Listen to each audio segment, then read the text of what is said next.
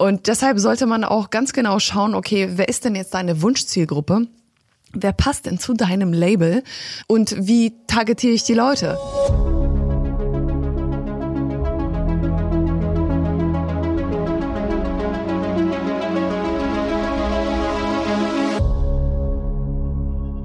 Schön, dass du wieder dabei bist bei einer neuen Folge vom Handel 4.0. Heute sprechen Maxi und ich über das Thema Fashion und E-Commerce. Wo Gefahren lauern, was du auf jeden Fall für heiße Tipps hier rausnehmen kannst und ja, was so unsere persönliche Erfahrungen mit Fashion sind, das erklären wir dir heute in unserem Podcast und jetzt geht's los. Ey Maxi, du hast doch gar nicht gesagt, dass du mein T-Shirt cool findest. Finde ich irgendwie ein bisschen scheiße.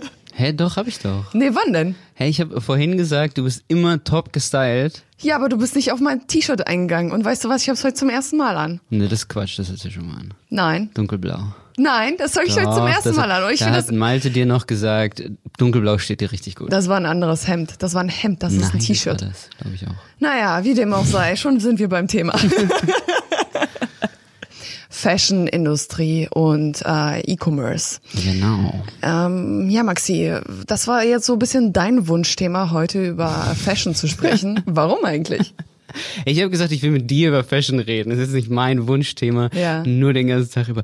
Ich möchte über Fashion reden. Eigentlich müsstest du es mit Malte machen, weil hier bimmelst den ganzen Tag und es kommen irgendwelche neuen Hemden für ihn. Ja. Gut auf deine Anweisung wegen den. Äh, du hast dir mehr Hemden gewünscht. Aber ich finde ähm, Fashion, also wir sind schon viele Branchen durchgegangen. Ähm, Fashion fehlt, finde ich, weil es es ist die größte Branche im E-Commerce. Also ich habe eben gerade noch gesagt, ich brauche die Statistiken. Ich kann sie jetzt nicht raushauen, weil ich sie jetzt nicht vor mir liegen habe. Ist jetzt auch nicht so wild. Man kann sich's denken. Es hat damit, das Internet, das E-Commerce hat damit eigentlich angefangen. Und wenn man auch deutsche Shops wie Zalando sieht, äh, die auch europaweit unglaublich erfolgreich sind, Fashion ist eine Riesenbranche und ich wage zu behaupten, dass es die größte Branche, äh, also umsatzstärkste Branche im E-Commerce ist. Das kaufe ich dir sogar ab. Das Hemd kaufe ich dir ab. Ja, die Frage ist aber ähm, vielleicht nicht, was ist die größte Branche, sondern ähm, was sind jetzt, sage ich jetzt mal, die größten Herausforderungen in dieser Branche? Weil das, was mich jetzt zum Beispiel interessiert, ist eher so die Thematik äh, Local versus Online. Äh, ich meine, wir sind hier so ein bisschen zweigeteilt in der Agentur. Die einen, die kaufen wirklich lieber stationär, die anderen kaufen halt nur online. Zu welcher Branche gehörst du? Ich bin so ein Mittelding. Ähm, weil es gibt Produkte, die shoppe ich sehr gerne online und es gibt einfach Sachen, da bin ich dann doch eher lokal. Ähm, man muss mit meinen, mit meinen stolzen 1,69 Meter sagen, dass ich jetzt nicht der Größte bin. Und deswegen sowas wie Hosen ist bei mir eine Katastrophe online leider. Ich kaufe mir immer irgendwas, denke mir so, oh, sieht gut aus. Und dann, ich trage lieber ein bisschen slimmer, dann sitzen die irgendwie zu weit oder die Hosenbeine sind zu lang. Und ich, deswegen, ich nehme dann lieber, also wirklich, wenn ich in den Laden gehe, ich, ich mache mir das, was das Maximum hat in die Umkleide nehmen kann und dann ziehe ich alle nacheinander an. So, und wenn ich eine gefunden habe, die mir gefällt, dann kaufe ich davon zwei Stück. So. So, und, ähm, und das ist online immer so ein, ich meine, du kennst das Gefühl, du kaufst was online, du freust Ja, dich ja. mega drauf, du wartest auf das Paket und es kommt und es sind so 20 Artikel für Klamotten und du schickst 18 zurück und die zwei, die du behältst, ist eigentlich nur, weil ach, irgendwas will ich ja behalten, aber eigentlich alles eigentlich passt alles nicht. Das ist so ein bisschen mein meine schlechte Erfahrung mit Online Fashion so. Und dann auf der anderen Seite gibt's auch einfach viele Produkte, die du ähm, auch lokal nicht unbedingt so, also ja, ich meine, wir wohnen in Dresden, wir haben schon eine gute Auswahl, das darf man auch nicht vergessen. Also wir haben schon sehr gute und sehr große Shops auch. Aber ähm, manchmal, also so, ich habe mir jetzt ein bisschen Vorsatz auch fürs neue, fürs neue Jahr, wir sind mittendrin. Ich wollte gerade sagen, hallo. Aber ich habe mir Vorsatz für dieses Jahr und auch für zukünftige Jahre genommen, mehr auf nachhaltige äh, Produkte auch in der, in der Kleidung zu achten. So, und da so ein bisschen auf Labels und so weiter und so fort.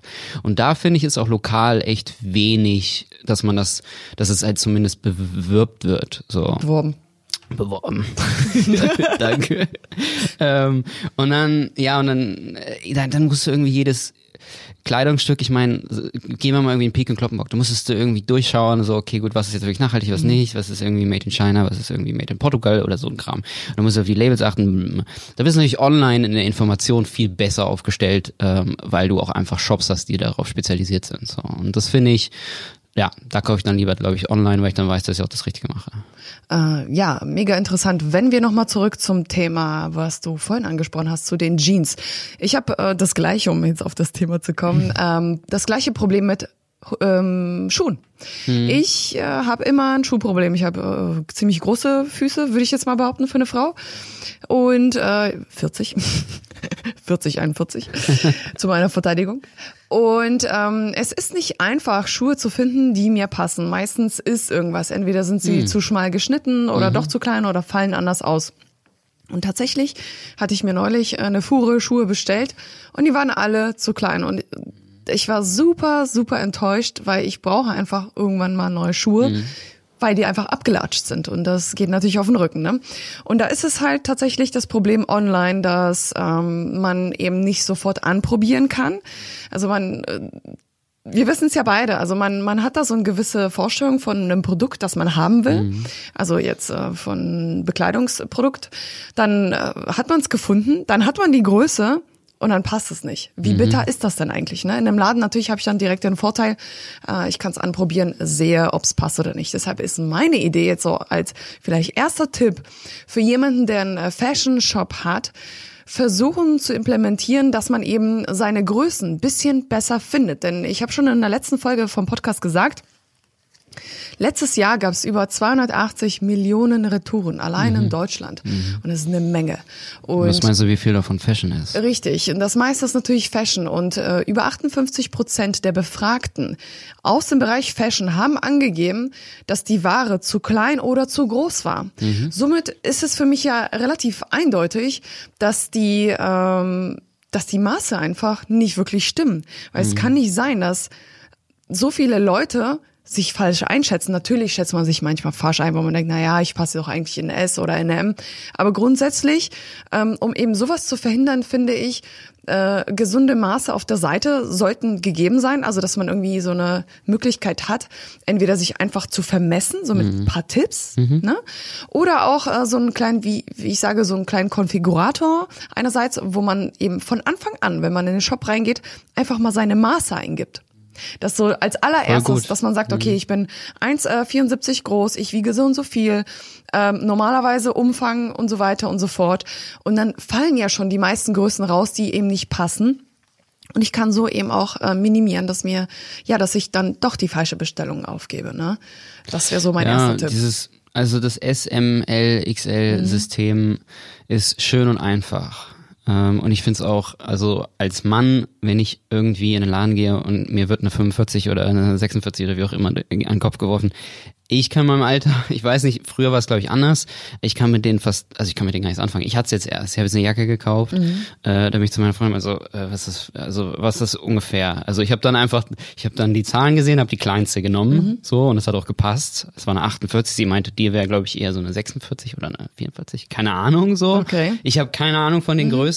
Deswegen, ich finde die Zahlen ja gut. Aber eigentlich hast du online ein viel besseres, die Möglichkeit, natürlich auch aufwendig, aber mit so einem, so wie du sagst, ein Konfigurator. Du sagst, ey, ist mir jetzt egal, ob da jetzt S oder M draufsteht, ich will wissen, ob es mir passt. Ja, so, ja. wenn du sagst, ich bin halt 1,80, ich habe halt irgendwie, meinetwegen, ich habe es bei Helmen oder so habe ich schon gemacht, dass ich mir einen irgendwie einen Maßband um den Kopf gehauen habe. Dann weiß ich, okay, gut, dann das ja. sind ja auch Helme werden genauso verkauft. Die werden nicht, die werden schon mit SML, mhm. aber bei Helmen ist es wirklich so, da steht immer ein Kopfumfang hinter. Warum nicht Fall. auch bei anderen Sachen so, ja, ne? Ähm, und das finde ich auch, also manchmal auch als kleinerer Shopbetreiber hast du natürlich nicht die Möglichkeit, vielleicht einen großen Konfigurator zu bauen ähm, und du hast jetzt auch nicht unbedingt die Möglichkeit, äh, die Größen einheitlich anzupassen, weil du halt auch von wem anders beziehst. Was ich gut finde, was glaube ich auch ziemlich einfach umzusetzen ist, ähm, womit zum Beispiel auch Zalando arbeitet und ab und zu auch äh, Amazon Fashion, ist, dass es eine Retoure kannst du nicht vermeiden. Es gibt mhm. super viele, die natürlich auch bei dir was zurückschicken werden. Kannst aber arbeite aber mit den Daten. Mhm. Du hast immer die Möglichkeit, bei einer Retoure anzugeben, ob sie zu groß oder zu klein war. Und mit diesen Daten kannst du perfekt arbeiten. Du kannst also wirklich sagen, das fällt größer aus, das fällt kleiner aus, mhm. anhand von den Leuten, die es schon bestellt haben. So macht's ja Zalando auch. Wenn ich ein Produkt sehe, dann weiß ich immer direkt, fällt groß aus, fällt klein aus. Dann habe ich so, ah, okay, dann gehe ich schon mal ein bisschen skeptischer ran und sage, vielleicht sollte ich doch lieber mal einen M bestellen mhm. oder ne, so. Das ist ein interessanter Hinweis, denn auf den meisten Labels, Rücksende-Etiketten, steht dann tatsächlich in einem Satz größer oder kleiner oder falsche Größe. Und das ist ja dann äh, eigentlich ein Painpoint hier in diesem Punkt, weil ja. eigentlich müsste da stehen zu groß oder zu klein. Und dann genau. wählt man ja auch zu groß oder zu klein, ja. wenn man die ja. zwei äh, genau. zur Auswahl hat. Wenn man nur reinschreibt, äh, falsche Größe, ja, wie willst du denn dann ermitteln, wie das Ding ausfällt? Das funktioniert ja gar genau. nicht. Ne? Genau. Und ich meine, bei Bekleidung ist das eine Sache. Ähm, wie es ausfällt. Aber es gibt ja auch verschiedene Größennummerierungen. Wir haben europäische Größen, mhm. wir haben mhm. französische, wir haben deutsche, äh, wir haben US-Größen. Ne? Das Ganze sollte schon irgendwie auch bisschen angepasst werden und äh, vielleicht auch mehrere Größen aufgeschrieben werden. Und mhm. wenn du nicht damit arbeiten kannst, wie zum Beispiel mit diesen Retour-Labels, ist zu klein, ist zu groß, wie fällt's aus, dann probier's doch einfach mal an. Ich meine, es Ne? Mhm. Du weißt ja selber, welche Größe du hast. Dann kannst du ja auch bisschen deine Ware anprobieren oder halt ähm, deinen Mitarbeitern oder einen deiner Mitarbeiter auch mal mhm. testen lassen. Mhm. Wenn du weißt, okay, der hat immer die M, das muss passen, fällt größer aus, fällt kleiner aus. Ich meine, natürlich ist das ein kleiner Aufwand, aber mhm. es lohnt sich auf jeden Fall, weil so ver vermeidest du wahrscheinlich auch einiges an Retouren und machst deine Kunden ja umso glücklicher, ne? Genau so ein Tipp auch, noch, also genau in dem Bereich auch, nicht so kompliziert wie ein Konfigurator oder Datenanalyse, mhm. ähm, ist dein Model, was du hast, schreib drunter, was es für eine, wie groß er ist oder wie groß sie ist. Mhm. Das ist auch immer super wichtig. Ich, ich orientiere mich da auch dran. Ja. Das jetzt, okay, gut, der ist 1,80, der hat halt eine L. Ähm, und natürlich es gibt mittlerweile auch immer mehr Shops, die mehr Models für ein Produkt verwenden. Das mhm. ist, glaube ich, auch was, wenn du ein kleinerer Shop bist und die Möglichkeit hast, mehrere Leute eben foto zu fotografieren und als Model zu verwenden, dass du dann auch mit unterschiedlichen Größen arbeitest. Ich habe es jetzt auch auf vielen Seiten gesehen, die eben auch mit Supersize arbeiten, dass sie dann halt auch Supersize-Models nehmen, um zu sehen, wie sitzt sowas an, mhm. ne, an einem Supersize-Model. Und das ist ja auch wichtig, dass du wirklich dann einfach anhand der Leute, nimm nicht immer den 1,8, das 1,8 80 Topmodel, so, nee. sondern nimm unterschiedliche. Nimm kleine Mädels, große Mädels, kleine Jungs, große mhm. Jungs und schau und nimm das so. Und das ist ja auch gut. allein schon und das ist bei beispielsweise bei WooCommerce, wie wir es jeden Tag machen, auch super einfach, ist, wenn du auf S klickst, ändert sich das Bild. Und dann könnte es schon ein anderer, anderes Model sein, mhm. einfach wo du weißt, so, ah, okay, gut, das S sitzt an dem, dem Typen mit 1,70, mhm. sitzt halt gut. Und dann weiß ich, okay, darauf kann ich mich eigentlich ganz gut verlassen dann. Was auch noch interessant ist, das habe ich neulich gefunden, und zwar bei der Suche nach einem Rucksack. Mhm. Ähm, es gab verschiedene Größen vom Rucksack. Und was mich verwirrt hat, ist, äh, dass ein Rucksack an einer Frau gezeigt wurde, der kleinere, und der größere Rucksack an einem Mann. Hm. Und ganz ehrlich, ich konnte damit nichts anfangen. Also, weißt du, ich hm. konnte mich nicht entscheiden, welcher Rucksack richtig für ja, mich ist ja, oder eben für Malte. Und äh, schön hätte ich es gefunden, wenn beide Rucksäcke, weil das ist ja was ganz anderes, an einer Person gezeigt werden. Oder wenn es irgendwie ein Portemonnaie ist, dass man es in der Hand hält, dass man so ein bisschen das Gefühl dafür bekommt, wie groß ist das äh, Teil wirklich. Also wenn wir jetzt von Accessoires sprechen, wie sieht es an einer Person aus? Wenn wir jetzt zwei Größen vergleichen, wie sieht das aus? Ne? Das geht natürlich nur bei Accessoires. Huh. Vielen Dank, Simon. Wir hatten tatsächlich gerade kurz Panik, dass wir diese Folge irgendwie oh nicht Gott, aufgenommen oh haben. Maxi hat hier so ganz panisch gewunken, oh Gott, hier steht null. ja, danke Simon an dieser Stelle. Und jetzt kann es auch direkt mal weitergehen. Okay, ja. du warst bei dem Rucksack. Und, ähm, genau, aber das sind ja so viele kleine Tipps, wie man eigentlich ähm, auch passend zur an, anknüpfen auch zur letzten Folge, wie man in diesem doch super verwöhnten Feld in der verwöhnten Branche, ich meine, du hast mit so, ich habe eben vorhin dieses Wort Haifischbecken mhm. äh, ähm, hantiert, dass du eben so Giganten hast wie Zalando, wie Amazon, da ist halt eine Retoure auch ganz schnell gemacht so, mhm. weil wir haben mit Jonas drüber geredet, dass er sagt, oh nee, das ist voll Zeitaufwand Aufwand, Retouren. Also es gibt die eben halt die, die es perfektioniert haben, wie Zalando mit den Paketen, die sind ja keine die Tüten, Ja. die du dann eben aufreißt, hast gleich selbst klebendes Ding wieder rein und nach Hause wieder rein und zack, alles wieder zurück. So, also ich finde, der Prozess ist super gemacht, ist natürlich aber für die Kleinen auch dahinterher zu kommen, super schwer. Schwierig, halt. weil das ist halt eine Vorlage, die kann man nicht einfach so toppen, weil es kostet Genau. einfach unheimlich viel Geld und auch Ressourcen. Ne? Genau. Und äh, ja, hat halt nicht jeder. Was auffällig ist, ist, dass bei uns äh, in der Agentur in letzter Zeit super viele tatsächlich äh, neue junge Model-Labels angefragt haben und ich habe die mal so ein bisschen ausgehorcht, weil ich finde das Thema ja super, super, super spannend. Und äh, jeder von denen hat gesagt, ja, es ist gerade so eine Phase, wo super viele neue Labels entstehen, weil es ist irgendwie eine super, super gute Zeit. Und da habe ich äh, alle halt gefragt, ja, ähm, was meinst du, kannst du dich denn behaupten gegen Zalando und so? Und dann war wirklich die häufigste Antwort, ähm, ich bin mir noch unsicher, aber ich hoffe es, weil ich eine exklusive Zielgruppe habe.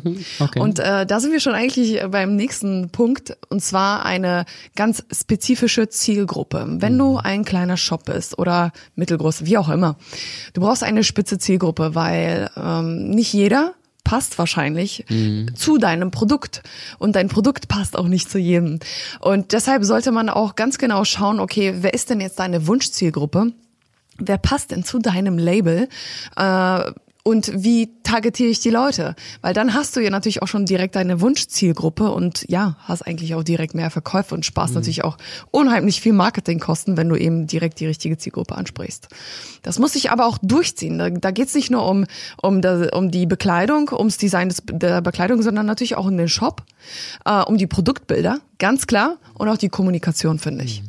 Ja, auf jeden Fall. Ähm, ich finde, das ist eben auch eine gewisse Lifestyle-Sache, ähm, dass sehr viele mittlerweile, also es gibt natürlich immer diejenigen, die die die klassischen Marken lieben und kaufen. Aber es gibt auch, ich finde, es nimmt auch mehr zu, dass Leute ähm, weg von den klassischen Marken und hin zu so alternativen, eh, vielleicht auch in Deutschland, Europa produzierten, coolen kleinen Shops gehen. Ähm, in allen Bereichen, aber bei, gerade bei Fashion auch. Und, ähm, und da finde ich, ist es, ist es gerade eben dieser alternative Lifestyle, dass du äh, einen Produkt, ein T-Shirt auch, lass ein simples T-Shirt mit einem Aufdruck sein, wo du jetzt nicht irgendwie einen fetten ähm, Reiter vom Polo drauf haben willst, sondern dass es sowas ist, was halt auch Neugierde irgendwie erweckt, dass man halt was was trägt, was nicht jeder trägt. Und das in dieser ganzen Markenwelt ähm, kann man sich mit sowas eben behaupten, dass man sagt, okay, so wie ich es auch schon gesagt habe, ich achte mehr auf nachhaltige Produkte oder ich will zumindest viel mehr auf nachhaltige Produkte achten. Das ist eine spitze Zielgruppe, wo man eben genau ähm, auch selektieren kann und weiß, okay, damit, äh, damit muss ich auch gar nicht mit Zalando. Zalando hat zwar so ein Nachhaltigkeitslabel, aber das ist trotzdem, es geht halt unter, finde ich. Wenn du dein Label, wenn du deinen Shop genau nach sowas aufbaust und das auch wirklich als Storytelling verwendest, äh, dann kriegst du auch trotz dieser Giganten einfach einen super Umsatz auch. Also das hoffe ich auf jeden Fall. Und genauso ist es auch bei alternativen Labels, wo du halt denkst so, gut, das ist halt, das ist natürlich dann, da musst du, finde ich, auch, ähm, wie wir auch schon mit anderen, mit Kunden und potenziellen Kunden gesehen haben, ist, musst du auch viel einfach mit Social Media arbeiten, dass du dort Ich eben eine sagen. Awareness Ja, schaffst. also du kannst es äh, komplett knicken. Äh, durch Suchmaschinenoptimierung äh, Mhm. wirst du auf jeden Fall nicht viele Kunden gewinnen. Also das ist Fakt, weil wir haben die Big Player, wir haben hier Zalando, wir haben Amazon, wir haben äh, ASOS. Aces, ja, da kaufe ich tatsächlich sehr oft ein. Ich liebe es. Äh, wir haben H&M, äh, ne? das sind so die Big Player tatsächlich und es gibt super viele mehr, die eben ja, durch Suchmaschinenoptimierung ganz oben ranken. Also das kannst du völlig vergessen, dass du da irgendwie äh, über kurz oder lang wahrscheinlich auftauchst. Natürlich, äh, das ist jetzt ein bisschen hart gesagt. Also du könntest es schaffen, mit einigen Longtail-Keywords beispielsweise gut zu ranken, aber da, das, das funktioniert nicht. Also du wirst ja jetzt verkaufen und nicht in zwei Jahren. Ne? Richtig. Äh, du musst ja deine Kosten decken. Also was machst du? Äh, du suchst dir eine Strategie aus, die eben deine Zielgruppe halt gerecht wird. Und wenn deine Zielgruppe ähm, nachhaltig ist und vielleicht jung äh, und eher auf Instagram unterwegs ist, ja, hey, dann äh, solltest du auf jeden Fall Instagram machen. Wenn du merkst, deine Zielgruppe ist vielleicht eher auf TikTok unterwegs, ja, dann solltest du dich vielleicht mal mit TikTok beschäftigen. Noch jüngeres Publikum. ja? Ey, aber es ist so. Ja, es ist so. Richtig. Du kannst nicht sagen, ähm, du kannst nicht einfach anfangen mit Google Ads, wenn deine Zielgruppe vielleicht gar nicht auf Google unterwegs ist, mhm. sondern nur in Social Media. Mhm. Deshalb ist es so unheimlich wichtig, seine Zielgruppe zu kennen und die zu verstehen und zu wissen, wo ist sie und wie erreiche ich sie. Mhm, ja? absolut, absolut. Also das ist äh, das Aller, Allerwichtigste, finde ich. Noch ein interessanter Punkt, ähm, den ich mir so überlegt habe, ist ähm, das Thema Exklusivität. Ja wenn du ein Shop bist und eine eigene Kollektion hast, dann finde ich, sollte diese Kollektion auch nur in einem bestimmten Zeitrahmen mhm. mhm. verfügbar sein. Mhm. So ein bisschen willst du gelten, mach dich selten nach dem Motto. und zweitens auch nur in einer beschränkten Auflage. Ja. Weil ähm, ich glaube, das ist eher kontraproduktiv, wenn du zu viel produzierst und zu viel raushaust ähm, und dann irgendwo dann doch die Ware reduzieren musst, weil es halt eben nicht alles weggeht. Dann mhm. eher lieber so ein bisschen auf Influencer machen und äh, tatsächlich sagen, okay, wir haben nur 40 Modelle. Das erhöht natürlich den Druck mhm. und äh, erhöht auch die Begierde nach diesem mhm. heißgeliebten Teil. Ja, das, ich denke schon, dass du damit auf jeden Fall guten Absatz schaffen kannst, wenn du aber auch schon äh, beliebt bist. Ich glaube, wenn du einen Neukunden, der dich mhm. nicht kennt, ähm, natürlich kann es den Kauf Prozess beschleunigen, weil du sagst, oh Gott, ich muss kaufen. Ähm, aber auf der anderen Seite, vielleicht gibt es auch viele, die, ähm, wo man das Label erstmal kennenlernen muss. So. Und ähm, ich finde schon, dass man mit einer reduzierten Anzahl, gerade auch beispielsweise im, im, im, Thema Nachhaltigkeit, dass man sagt so, ey, ich produziere jetzt nicht irgendwie 6000 Stück und davon gehen dann irgendwie äh, viereinhalb nach Afrika, weil ich sie nicht verkauft habe. So. Also es ist schön für die Kinder in Afrika, definitiv. Aber äh, ich glaube auch nicht, dass das gerade ein ein, Klamottenproblem in Afrika ist, weil mhm. ich glaube, wir produzieren so viel Klamotten und die landen alle. Also ich meine, unser leider unser westlicher Kleiderschrank wird teilweise jährlich ausgetauscht, so halb vielleicht zwei zwei jährlich, so, aber trotzdem, dass halt Firma so, oh ja, das ist schon wieder out of fashion, raus damit, so. Ähm, und deswegen finde ich so eine limitierte Sache ja auch ganz gut, dass man halt sagt, a, ähm, es wird nicht so viel produziert und b, ähm, vielleicht wird es auch viel mehr wertgeschätzt, weil man weiß, das ist etwas, was ich nicht sofort wieder neu kaufen kann. So, genau. Was würdest du dir eigentlich, Maxi, äh, jetzt für die Fashion-Industrie, für die Zukunft so ein bisschen wünschen? Hast du da schon so ein bisschen eine Vision, also was du dir eher von den Shop-Betreibern wünschen würdest oder was du dir aus äh, Sicht des Marketings wünschen würdest? Also so als Konsument, ich ja jetzt schon mehrmals gesagt, ist definitiv, finde ich, ähm, hochwertige, nachhaltige Kleidung. Ähm, es ist natürlich immer so eine Sache, dass man das in einem bezahlbaren Rahmen natürlich auch irgendwie produzieren muss. Das ist, es ist eine super schwierige Balanceakt zwischen hochwertig, äh, nachhaltig und ähm, und eben halt auch äh, ja halt eben lang ähm, Ja, was denn nun? Also einfach eine, eine, eine lang anhaltende Qualität. Dass du bei nicht zweimal waschen, das Ding ist im Arsch. So, das wollte ich sagen. ähm, ich wollte mich hier so ein bisschen äh, intelligenter, intellektueller ausdrücken. Äh, nicht Quatsch. geklappt. So, nicht geklappt. Ähm, Nee, aber äh, da natürlich, also ich will jetzt nicht für einen, ein T-Shirt 80 Euro ausgeben, so das muss natürlich irgendwo im Rahmen bleiben. Aber da gibt es Möglichkeiten und es gibt auch mhm. immer mehr, ähm, sagen wir mal, europaнаhe ähm, Produzenten, die eben Klamotten herstellen. Mhm. Und dass man nicht immer nur aus China irgendwie die Primark-Ware für zwei Euro kaufen muss. So. Mhm.